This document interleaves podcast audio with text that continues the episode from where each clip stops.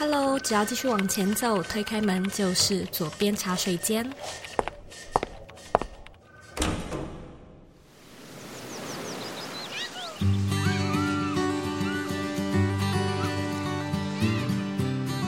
你现在在收听的是左边茶水间第两百四十三集。今天的内容呢，又再次是我们的硬核主题。我们今天呢，要聊一些有趣的商业维度、角色定位以及常见的商业模式。最重要的是呢，要怎么套用在你自己的自媒体还有个人品牌中。今天这一集的来宾呢，是任康磊老师，他目前呢，是中国一名畅销书作家，也是喜马拉雅平台上面的人气讲师。任康磊过去呢，一直都是在上市公司做高阶主管，专门在做人力资源管理，也提供企业管理顾问的服务。在今天这一集的节目里面呢，我们将会介绍几种蛮有趣的定位新概念，以及商业模式的定位方式，让你呢从其他人的案例中去参考，你可以怎么做。如果呢，你对自媒体经营感兴趣，想要打造一个具有变现能力的个人品牌，我也想要邀请你来参加我们全新的线上免费课程。在课程里面呢，我会跟你分享我自己的商业模式的发展还有演化，也会分享八个品牌变现必须要具备的关键指标。假设你感兴趣的话呢，可以回到我们的节目资讯栏里找到相关的连接。再来呢，我也有一个新新新非常新的大消息 要跟你分享，就是呢，我即将在台湾举办一场大型的 Podcast 粉丝见面会，时间呢会是在台湾的三月二十六号，邀请你呢来报名参加，我真的超级期待，超级期待可以见到你的。所以如果说呢，想要了解更详细的活动资讯，也欢迎你直接参考这集的节目资讯栏里面的连接，准备好了吗？让我们一起来欢迎今天的来宾任康磊。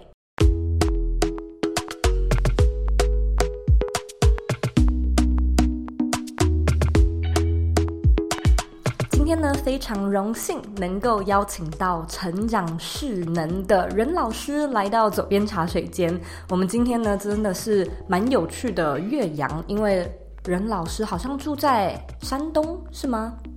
是的，山东威海，所以呢，我们就是远邀请到山东的来宾，真的是非常的荣幸。我们今天呢，主要就是要来聊聊在现在自媒体这个时代，尤其我相信蛮多人应该有感受到，可能在。台湾，甚至其实在中国，我相信二零二零左右应该都是一个 逐渐进入红海啊，就是越来越饱和、竞争越来越激烈的一个快速成长期。是的。那在这样的一个过程中，如果还是想要来经营个人品牌的话，我觉得其实有蛮多。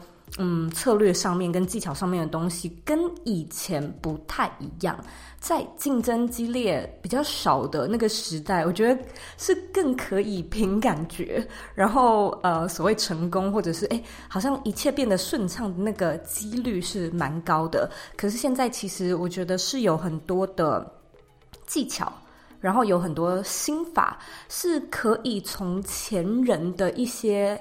经验中获得参考价值的，嗯、所以我们今天呢，就是非常荣幸能够邀请到任老师。Hello，Hello，Hello，佐编茶水间的各位听众朋友们，大家好。我是有主要的工作的领域呢，是企业管理和人力资源管理这个领域。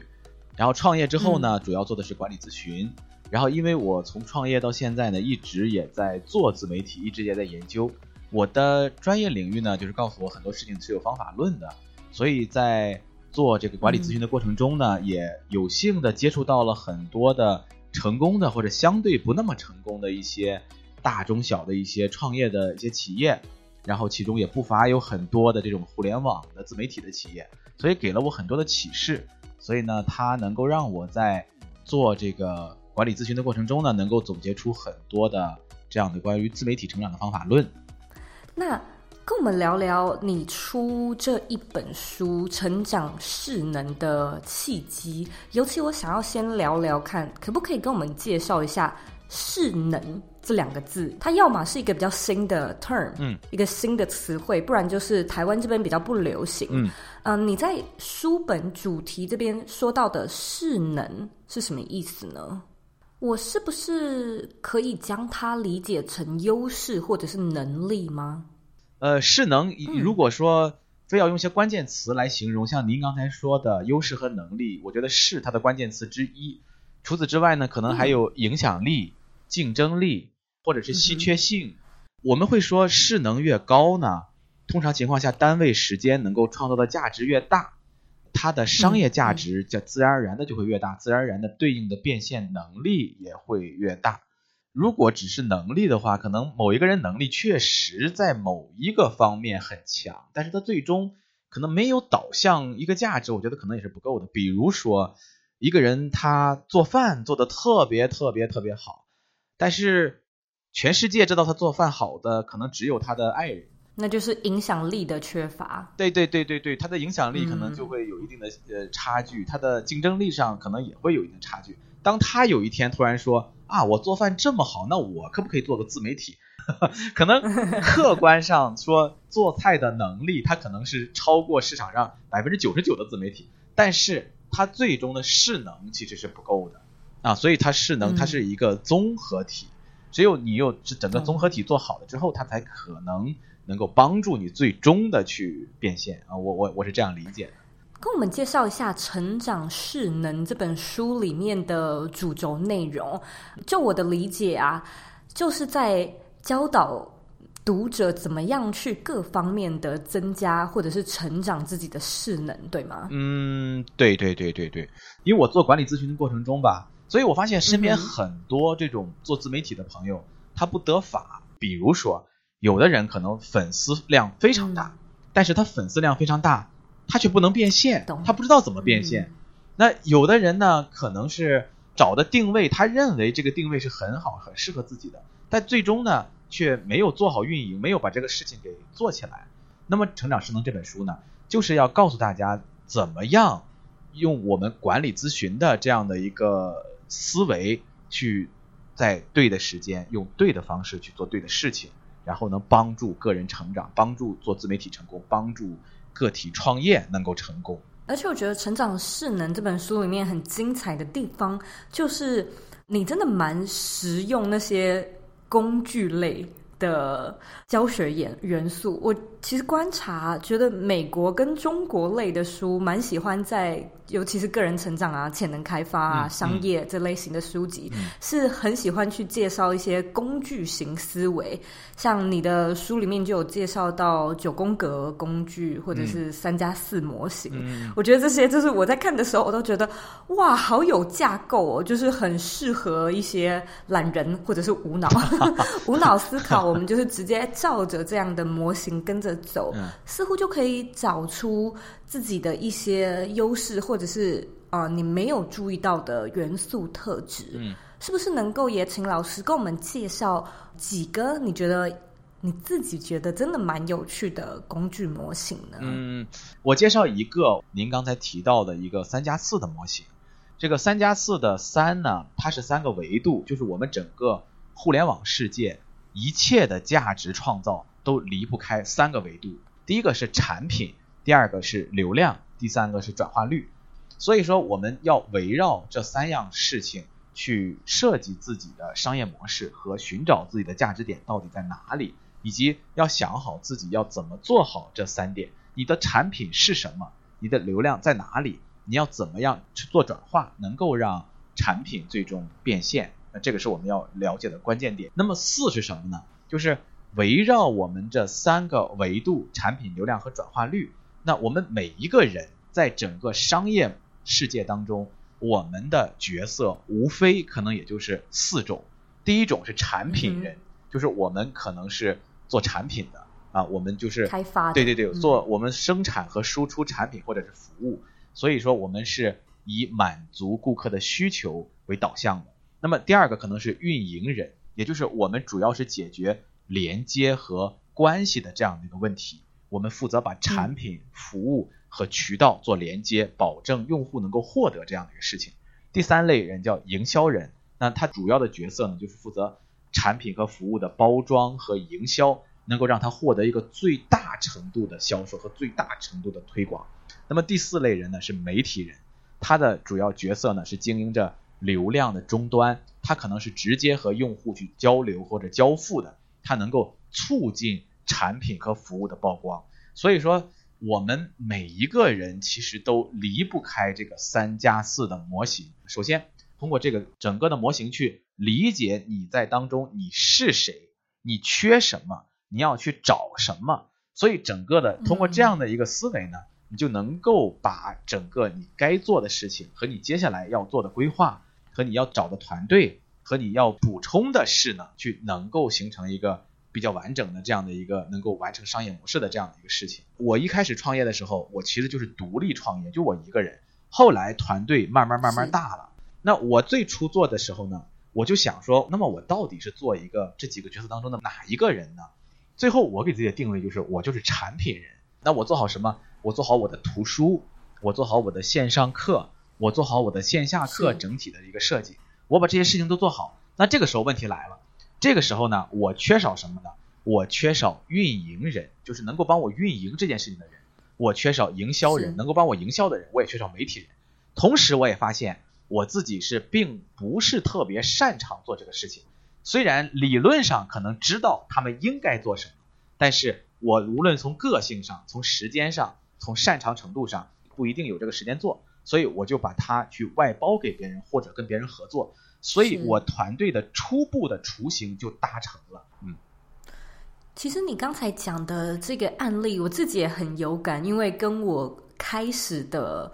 形式非常的相似，嗯、就是我也是一个人开始。嗯、以前也流行所谓一人公司嘛，对就是自己八爪章鱼，什么角色都当。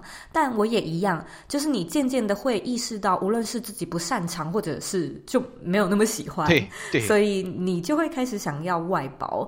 那像我自己的助理们，就我现在也有个团队，其实你会感受得到，哇，有的人就是特别喜欢运营类的事情，他很擅长系统化。对，什么东西都可以 SOP。对对，我看了也会觉得，哦天哪，就是做的比我好哎。那对对，那真的是交给他来做，就是更加明智的选择。是是。所以其实透过这个模型，我觉得它是可以相对应到让我们去判断说。哦，其实我是一个产品人，或者是我是一个媒体人。像我的另外一个助理，我就觉得他很适合去做那种公关啊、PR 类的事情。嗯，有的时候我也会觉得，其实。我并不讨厌，因为我人住在美国，是，所以我大部分的业务都在台湾。对，那就是很多台湾的东西，我是没有办法快速讲电话，或者有时差问题，我半夜没有办法处理。嗯，所以其实无论是这种你你自己性格上面觉得没有那么适合，还是说真的是有那些像技术上面，或者是。地区、地域、时差上面的限制，嗯，其实都可以更好判断。你就是说，就算是要去找人也好，外包也好，你也可以知道要往哪个方向找。嗯嗯嗯，对对对对对。然后书里面也有提到另外一个我觉得很有趣的地方是商业模式。嗯。其实我自己也是在讲自媒体经营嘛，那也帮助很多学生去找到他们的定位，然后帮他们发想商业模式。嗯，我们都说自媒体好了，我们现在就假设我们的听众呢都是在可能有自己做个人品牌啊，无论是有呃 YouTube 或者是 Instagram，或者有在架设自己的网站。嗯，其实很多人还是会卡在商业模式，就是。我想一想，好像不外乎就那几种，可能有点像是知识变现啊，我卖线上课程啊，或者举办活动这样子。嗯，那。不晓得老师有没有什么不一样的点子？其实书中也有提到你的商业模式四种的不一样的案例，嗯，所以我也想要请老师帮我们分享一下这一个部分，有没有什么样的东西是观众听了之后是门槛比较低，可以让他们比较容易起步的呢？嗯，我觉得这四种商业模式当中，门槛最低、最容易上手的，我个人觉得应该是。生态位模式，咱们书中提到了四种商业模式。第一种叫同心圆模式，这种模式它是一个强 IP 的这样的一个个人模式，就是我把我的 IP 无限无限的做大，它相当于你可以把 IP 理解成一个呃向内聚焦又向外扩散的这么一个过程，所以它叫同心圆，所有人都围绕着一个 IP 来展开的。那么第二个模式叫搭台子模式，也就是说我去成就别人，我通过搭一个平台，我让别人在这个平台上去成长、去扩散，然后我从中去获得我想要的东西。所以这是第二种搭台子模式。那第三种呢，叫金字塔模式。金字塔模式它其实有点像是一种分销式的，或者我们。国内叫直销式的这种模式呢，它其实也是一个强顶端，然后呢往下走的这样一个模式。那第四个模式叫生态位模式，嗯、生态位模式它其实就是找到商业生态系统当中一个相对稳定的这么一个环节，然后把自己给镶嵌在这个环节当中，成为某一个连接点，或者成为某一个资源位，或者成为某一个价值位，然后让自己在这个价值位上生长、生存和发展。那么这四种模式呢，它当然有适用于不同的人，同心圆模式就适用于它本身是个强 IP，它就是它本身就像一个黑洞，能够吸引周围的能量，同时它又能散发出能量。像这样的人，他比较适合做同心圆模式。那我有点不要脸哈、啊，嗯、就是我认为我自己可能是这样的一个人，就是 就是你知道吧？我他他们经常说，就是我一上台呢，好像就在吸引周围的能量。当然，我听他们这么说，我也就信了，所以我就 我就觉得好像我自己就是这样的一个人。所以后来我觉得我的商业模式可能比较适合做强 IP 模式，嗯、就是强输出，然后输出价值。我在这里也可以补充一下，嗯、我觉得嗯有点像是欧普拉或者是 Tony Robbins，我感觉他们都是同心圆对对对的形式。然后如果是台湾的听众，可能会熟悉一个红人叫做茉莉。嗯，我觉得他也是一个就是自我 IP 非常强，就是非常闪亮的人。对，然后他所有的团队都是围绕在这个，我觉得应该就是说具有明星特质吧。对，像老师你说的那样。对对对对对，是这样的人，我觉得他就适合做同心圆模式，就是这个人跟别人他就不一样，所以这样的人呢，就是非常非常有辨识度。就这样的人，他就非常适合做同心圆。是那那个搭台子模式呢，他、嗯、可能就适合一些。资源要相对广泛一些，人脉要相对广泛一些，而且你的头脑要相对活泛一些。然后呢，你搭起这个台子来，它通常是两边，你要把供需给搭起来嘛，所以就变得好像像一个经济学家一样，每天在研究供需的问题。好，那你搭的这个台子，别人愿不愿意上来唱戏？是不是？他不是说你搭起台子，别人就愿意上来。你怎么样能够让别人愿意上来唱戏？然后金字塔呢，它通常说，可能你没有没有那么强的一个 IP 感。那你可能凭借着某个产品，然后去做一个金字塔，然后去做那个逐级分销。你可以做一你的服务也可以，但是你 IP 没有那么强，所以你就可以通过金字塔，然后来快速的获取商业的一个呃利益。那我觉得可能对更多的普通人来说，可能生态位是一个比较容易让大家快速上手的一个模式。其实每一个人在整个的生态位或者商业的生态当中，你总能找到一个最适合自己的那个位置。关键问题是什么呢？关键问题是你能不能看到这个商业生态它需要什么，而不是你个人的想象。好像说我会什么我就做什么，我觉得我能干什么我就干什么，好像不是这个样子，而是市场需要什么，你可能最适合什么。那么你把自己能不能镶嵌在这个位置，然后呢，你会发现它是它整个逻辑是顺起来了之后，你就可以一直的去做好这个事情啊。所以我想。可能有的朋友可能擅长做自媒体，有的朋友可能不擅长做自媒体，但是不代表你不能在这个自媒体丛生的时代，通过自媒体相关的商业来为自己获得利益，我相信是可以的。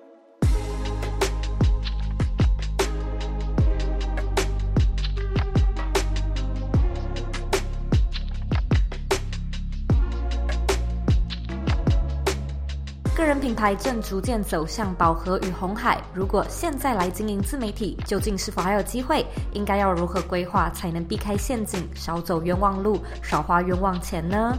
你需要的是精准的成长攻略。更简单的来说，你需要的是一张教你如何从零打造具有变现能力的个人品牌地图。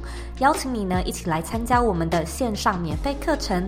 因为呢，想要设计一个成功且有稳健 revenue。Model 的自媒体，其实有几个很重要的关键指标是一定得达到的。那在这堂免费课程中呢，你将会获得一套经过数百人验证过的品牌规划法，通过建立正确的逻辑并遵循 Roadmap 的步骤顺序，你就能够建立出具有变现能力的个人品牌喽。想要报名免费课程，请直接在网址上输入 z o e y k 点 c o 斜线 b y l m i n i，或者呢回到 Podcast 资讯栏里就可以找到相关的连接。让我们一起学习品牌规划的正确逻辑，找到更适合你的成长策略。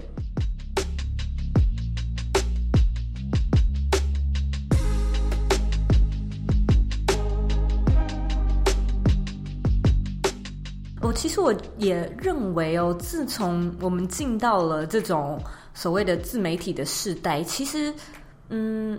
也生成了很多新形态的工作，嗯，跟职缺嘛，嗯、就是例如以前是没有这种内容创作者的，你要不就是一个杂志社的编辑，就是你是要有公司的，是要有一个平台的。嗯嗯、那现在多了这种工作，有一种工作叫 Podcaster，像我一样，然后有工作叫做 YouTuber。那支撑这一个工作，它底下就有各式各样的呀，例如说。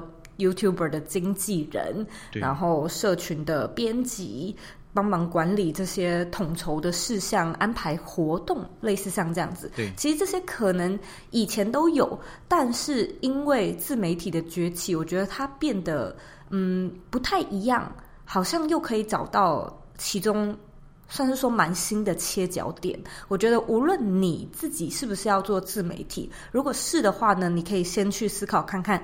自己可能比较擅长或者比较感兴趣的方式是什么？那如果说你没有自己想要，例如说露出脸呐、啊，因为其实蛮多人会觉得说，哎，我其实没有想要那么卖脸，或者是就是分享自己的生活，可是我还是对这个产业是感兴趣的，甚至是说我有理念，嗯，嗯，我有故事可以分享。那这时候是可以用品牌来包装，搞不好就可以从中去找到不同的刚才老师介绍到的。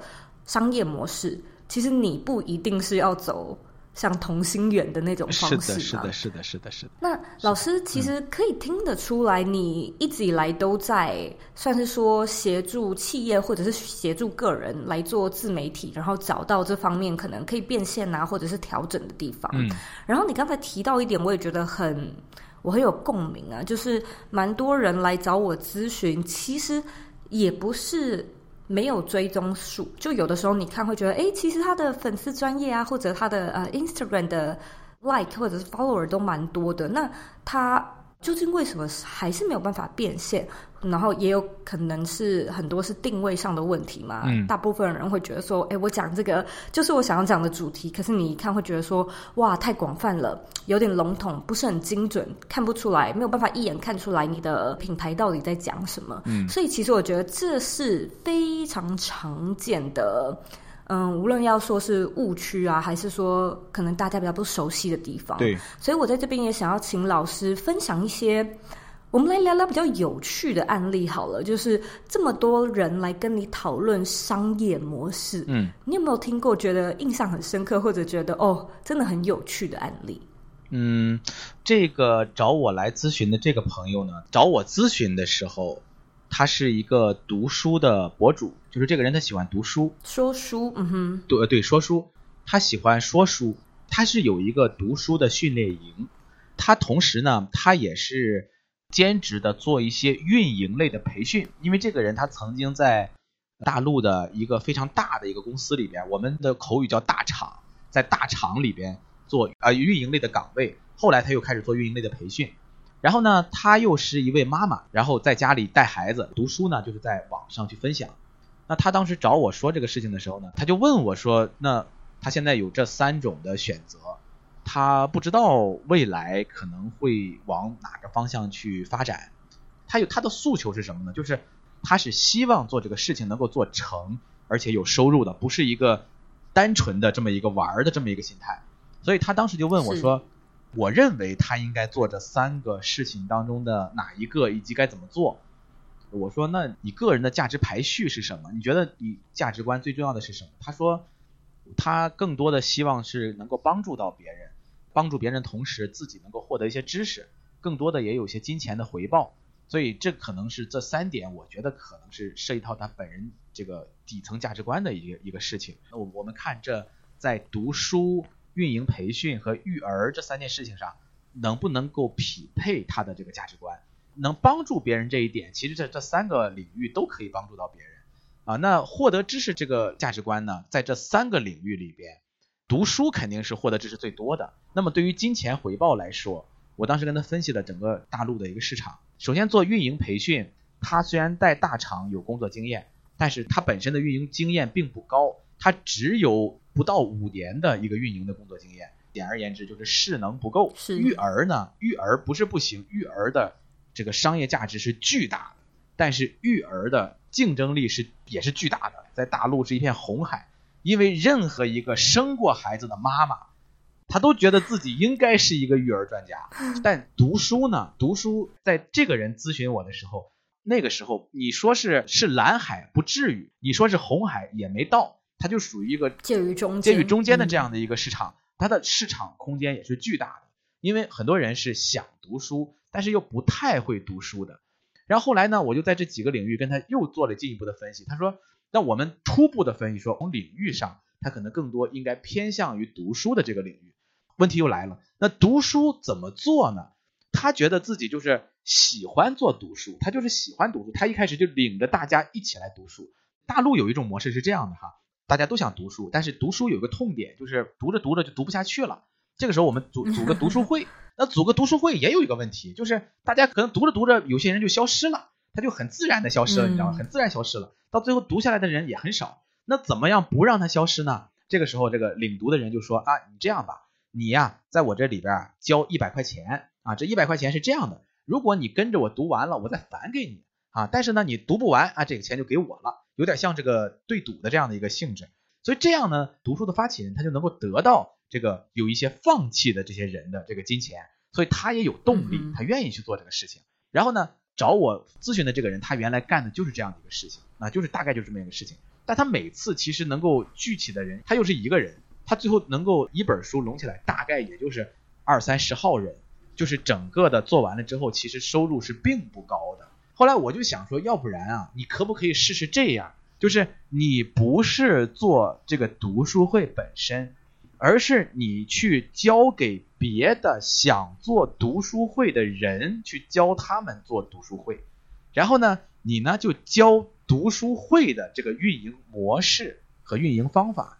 你把你自己能够拢起这一次二三十号人的这样一个经验，然后小有成就的这么一个一个收入，可能你自己看起来不是特别满意的这样一个收入的方法，一个成功的方法，给它形成一个方法论，然后呢，去开读书博主的训练营，然后去训练读书博主。哦，这样做有什么好处呢？你呢，可以收更高的一个入门门槛，因为如果你是让大家来直接读书。就刚才说的一个人一百块钱一本书是吧？大到最后很多人其实就读完了，读完之后就返给他了。可能最终可能只有百分之二三十的人没读完，那你得的收入其实很少。最后最终这个事情你付出的时间成本，最后可能相对来说获得没有那么高的价值。但是如果你去教读书的博主去做这个事情，是什么意思？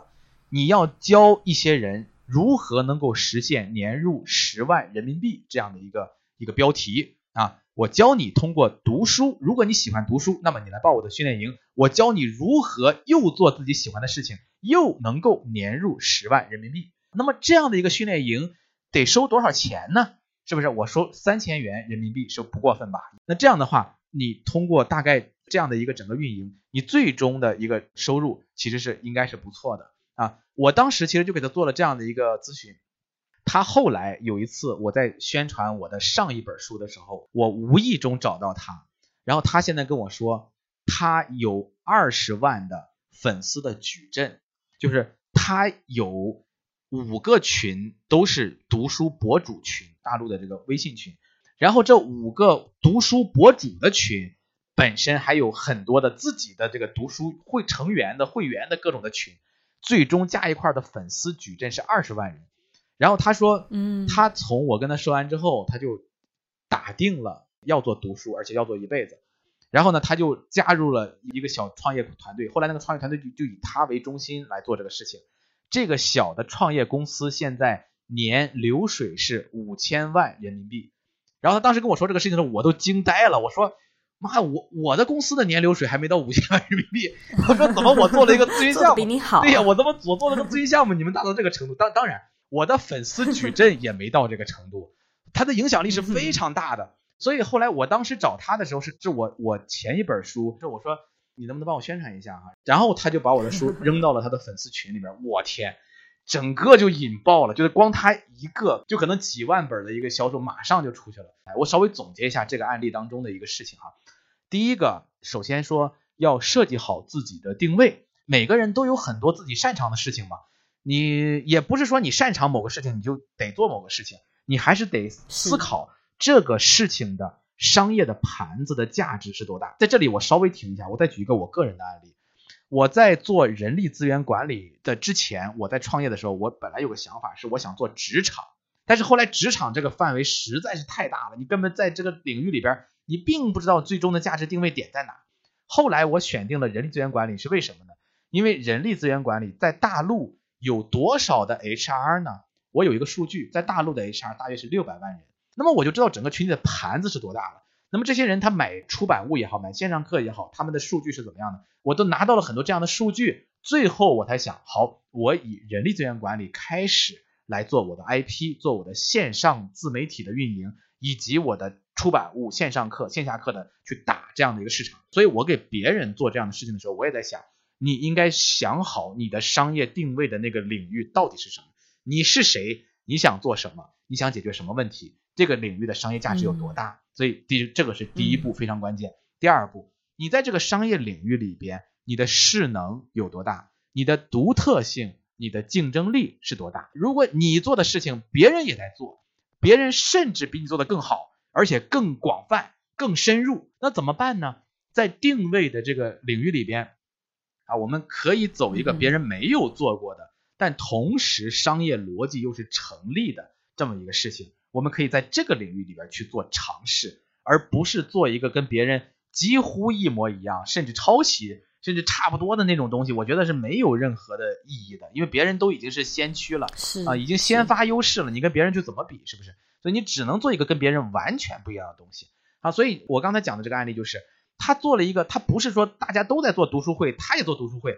那他做了一个教做读书会的人怎么做读书会，哎，这个有意思了，嗯，这个有意思了，找到一个自己蛮特别的定位。对，有意思的点在哪儿呢？它不仅仅是这个定位的这个奇特，而还在于说，他把他本来应该跟他是竞争对手的人变成了他的客户。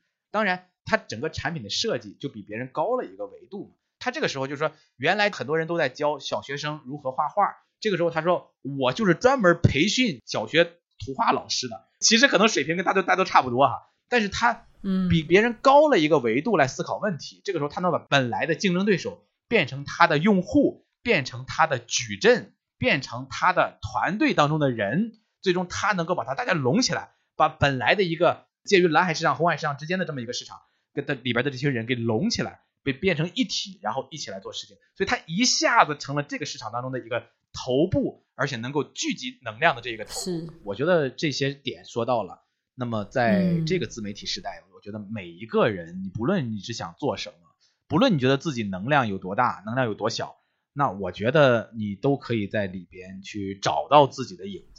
是，其实我觉得自己蛮喜欢《成长势能》这本书的，其中一个亮点就是书里面有很多的案例，嗯，就像是刚才老师哇分享了非常非常多自己亲身的故事。嗯，那在书里面，像是每一个不同的商业模式啊，可能老师一直提到的生态位就有分析，像李子柒的商业模式，嗯，然后有分享到金字塔型的商业模式，可能就有分享樊登读书嘛，嗯。所以其实我觉得，呃，方法。如果能够搭配上案例，其实就像是老师刚才讲的，整个是听起来是更深度、嗯、更生动的，而且就是那些机运，很多时候都是藏在这种你日常中的生活里面。嗯，所以今天呢，真的是非常谢谢任老师这么精彩的分享。嗯，如果说呢，听众对于《成长势能》这本书感兴趣的话呢，嗯，就是我相信回到我们这一集的原文里面，也可以找到书本的相关连接。那现在呢，我要来问老师最后一个问题。嗯。你认为的理想生活是什么呢？我认为的理想生活就是希望自己不论做什么，最终都有的选吧。想工作的时候就工作，嗯、想休闲的时候就休闲，想生活的时候就生活。我觉得可能。这是我的理想生活，这也是很多人的理想生活，所以就祝福我们，也祝福听众。嗯，非常谢谢老师今天特别抽空来做这么精彩的分享，嗯、也祝福你的新书大卖。感谢感谢感谢佐伊。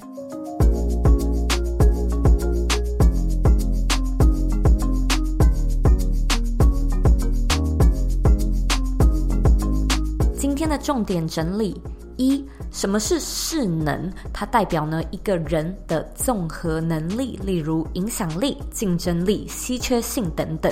当一个人的势能越大，就代表呢他单位时间能够创造的价值就会越大，代表呢他的商业价值越大，所以变现能力也会越大。因此呢，我们这几个月一直在讲怎么去培养变现的能力，打造具有变现能力的个人品牌，其实不外乎就是从这几个层面去下手，例如呢，先确保自己有专业的能力，有一定的基本水平，有一定的实战经验，才代表呢你能够拥有市场上的竞争力嘛。那再来的话是影响力，就代表呢你是否有流量，是否有知道自己的受众是哪一群观众，是否能够吸引到这一群观众，以及呢稀缺性，就是我们所提到的市场定位，还有市场调查，总是要先去知道市场上面的整体轮廓样貌。你才大概能够知道自己能够如何做的跟别人不一样，对吧？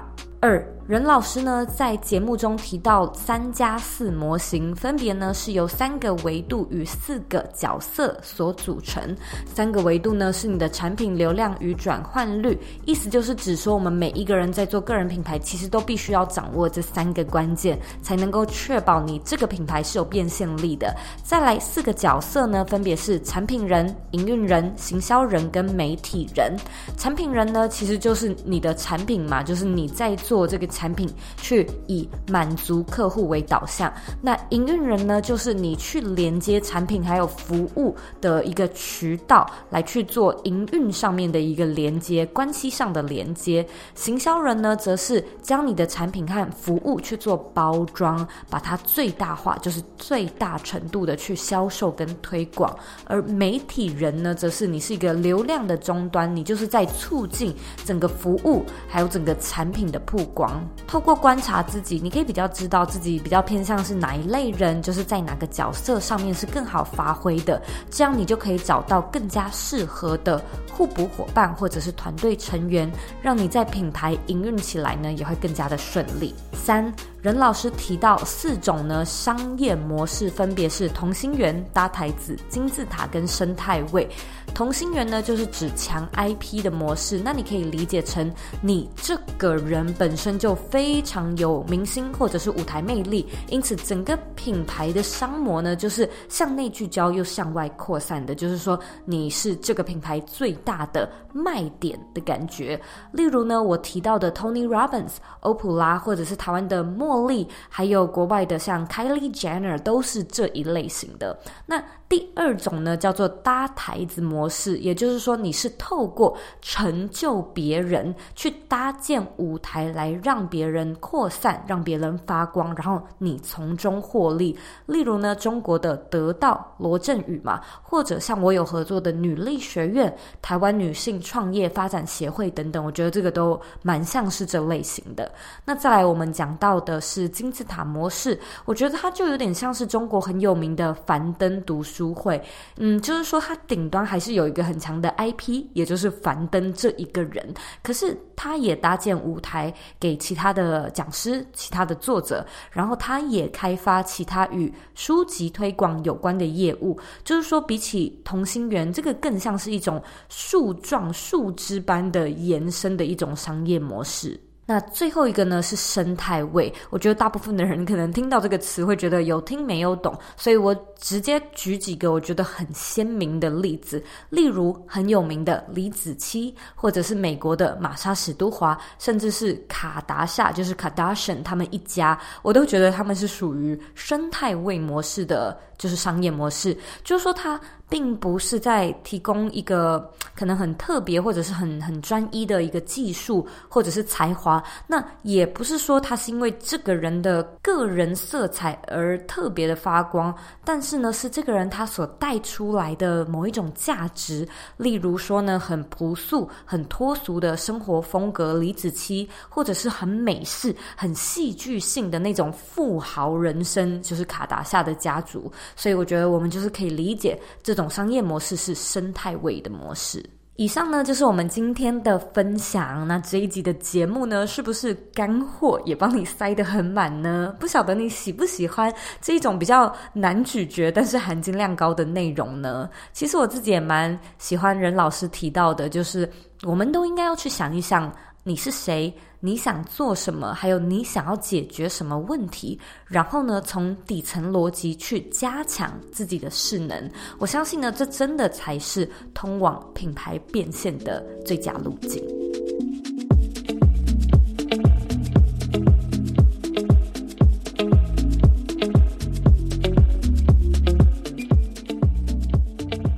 现在呢，我要来阅读今天的听众留言。今天的听众是 Common K，他在两年前留说加油，给了五颗星，Zoe 加油，非常感谢你的留言。如果说呢，听完这一集的节目，觉得还蛮喜欢这种就是干货比较满的类型的话呢，我希望呢，你也可以帮我到 Apple Podcast 上面打星。评分还有留言，我希望呢，你在留言的时候可以为我留下五颗星的评价，并且呢，告诉我你现在正在收听的是哪一集，告诉我你喜欢哪里或者是不喜欢哪里，这样对我来说的帮助呢，会非常的大。也别忘了订阅这个节目，并且把这个节目呢分享给身边你认为会有需要的人，或者你认为很重要的人。我们现在呢在脸书上面也有一个私密的社团，你可以直接搜寻“理想生活号”就可以找到我们，并且加入这个社团。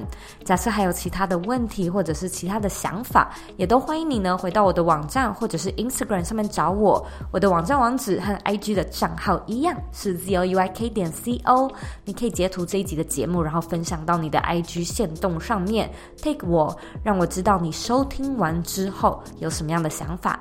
最后的最后呢，我知道你是非常忙碌的，我也知道呢，你可以选择去做很多很多其他的事情，但是呢，你却选择来收听这一集的节目，而且还听到最后，我是真的真的非常的感谢你。现在呢，我也想要花一点时间跟你说，你。是你人生的负责人，你有权利，也有能力去过你真正热爱的人生。我们下次见喽。